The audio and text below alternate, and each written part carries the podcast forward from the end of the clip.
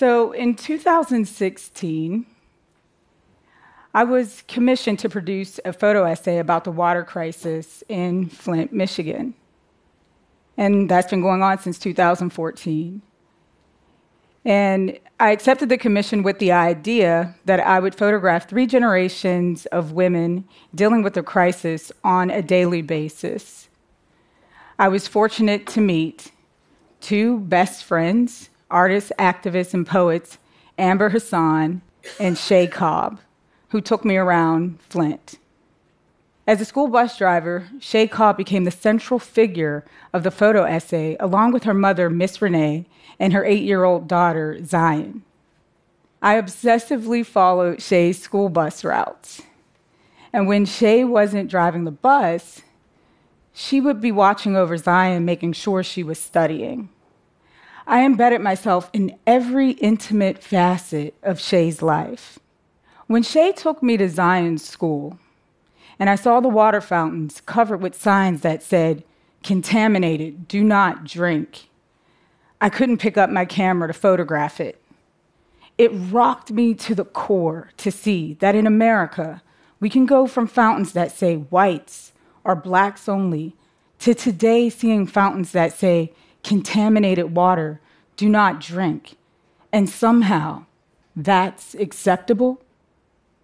The residents in Flint have been forced to drink with, cook with, and bathe with bottled water while paying the highest water bills in the country for water that is infected with deadly Legionella bacteria. It was natural for me to go to Flint because industrial pollution, bacteria, contaminated water were all too familiar from me growing up in my hometown, Braddock, Pennsylvania, where my mother and I battled cancer and autoimmune disorders like lupus.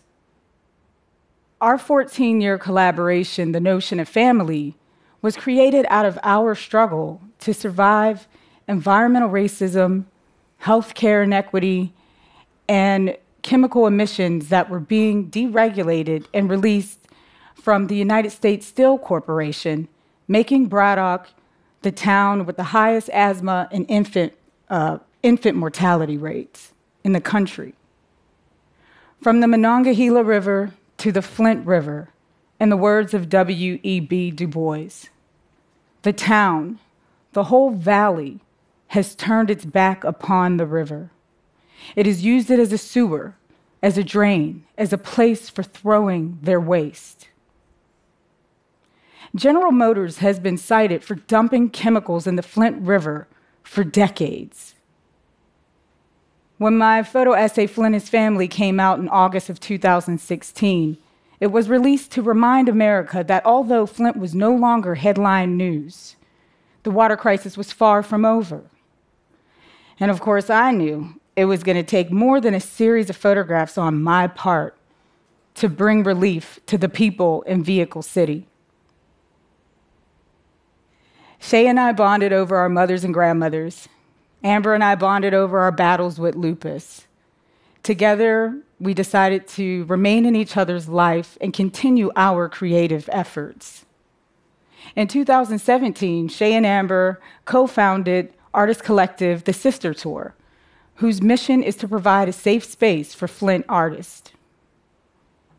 One year later, I mounted my solo exhibition, Flint is Family, here in New York City at Gavin Brown's Enterprise on West 127th Street.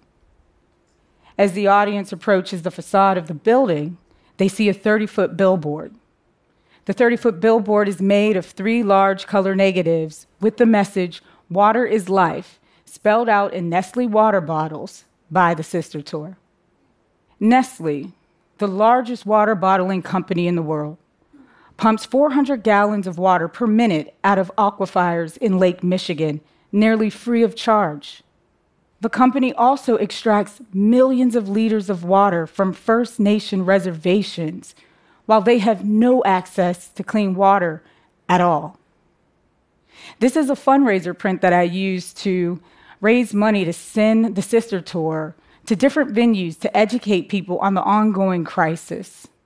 I also continue to keep it in the public eye by producing countdown flags that were raised on institutions across the country.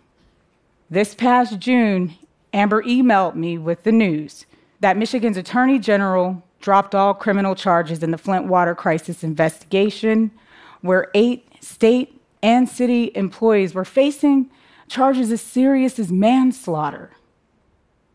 I could no longer idly stand by and wait for the government to do its job. Justice has been delayed and justice has been denied. It's been five years and we're still waiting on justice for the men, women, and children in Flint. I asked Amber, What can I do? She told me about a man named Moses West that she met in Puerto Rico who invented a 26,000 pound atmospheric water generator. Amber took Moses to elected officials in the city of Flint. None of them seemed interested in bringing the machine for relief to Flint at all. Amber needed to get the machine from a military base in Texas all the way to Flint. Nobody in Flint had that kind of money lying around. And it was at that point that I decided to take the proceeds from my solo exhibition, Flint is Family, along with a generous match grant from the Robert Rauschenberg Foundation, and sent it to Moses West. This past July, Moses West and his atmospheric water generator arrived to Flint, Michigan on North Saginaw between Marengo and Pulaski, and it's actually still there right now, operating. This community that sits three miles from downtown has been stripped of its schools, access to healthy grocery stores, and clean water. Socially, it's viewed as a violent, poor community, but I see something completely different.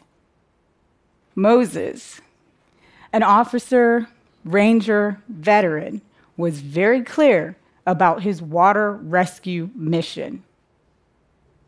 Bring relief of free, clean water to the people in Flint, teach them how to use the machine, teach them how to take care of it, and most importantly, take ownership of the machine. Tell everybody across the city to bring all their containers and come and take as much water as they can stock up on especially before the winter season hits. The machine doesn't extract moisture in freezing temperatures. This technology pulls air through a high volume air filter. It mechanically creates condensation, which produces 2,000 gallons of water per day. Residents are free to walk up to the machine anywhere between 9 a.m. and 8 p.m. daily and take as much as they want, alleviating them from standing in long lines for bottled water. I've been at the machine interviewing people, asking them, what does it mean to see Moses and his machine in their community? And what has it been like living without access to clean water? Alita told me, it's a miracle that God gave Moses the knowledge and technology to provide us with pure drinking water. She also told me that prior to the machine coming, she had severe headaches and that the water made her so sick to her stomach she couldn't eat. Tina told me that the lead contaminated water made her hair fall out. Usually, she's weak and very lightheaded. Since using the machine, she's had energy and strength. David he was overwhelmed with joy that someone from Texas cared. When he tasted the water, he thought to himself, now this is the way God intended water to be. He brings three seven gallon containers to refill to use at his barbecue stand. Through creativity and solidarity, Amber Hasan, Shea Cobb, Tukler Senegal, the Sister Tour, myself, the people of Flint, Dexter Moon, Moses West, and his atmospheric water generator have been able to provide 120,000 gallons of free, clean water.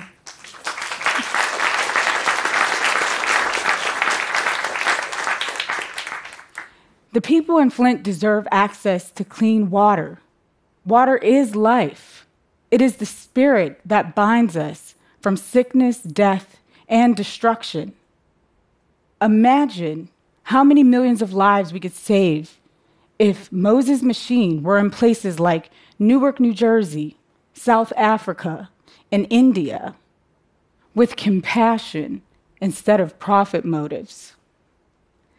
I loaded my camera, I locked my focus, and I placed my finger over the shutter release as Shea and Zion went to take their first sip of clean water. When the shutter released, I was overcome with a deep sense of joy and righteousness. When I sent Shea some of the photographs, she wrote, Thank you again for the light that you bring to my city. I immediately replied, The light was already there within you. It's been four years since I've been photographing in Flint, and finally, I've been able to render a poetic justice. No matter how dark a situation may be, a camera can extract the light and turn a negative into a positive. Thank you.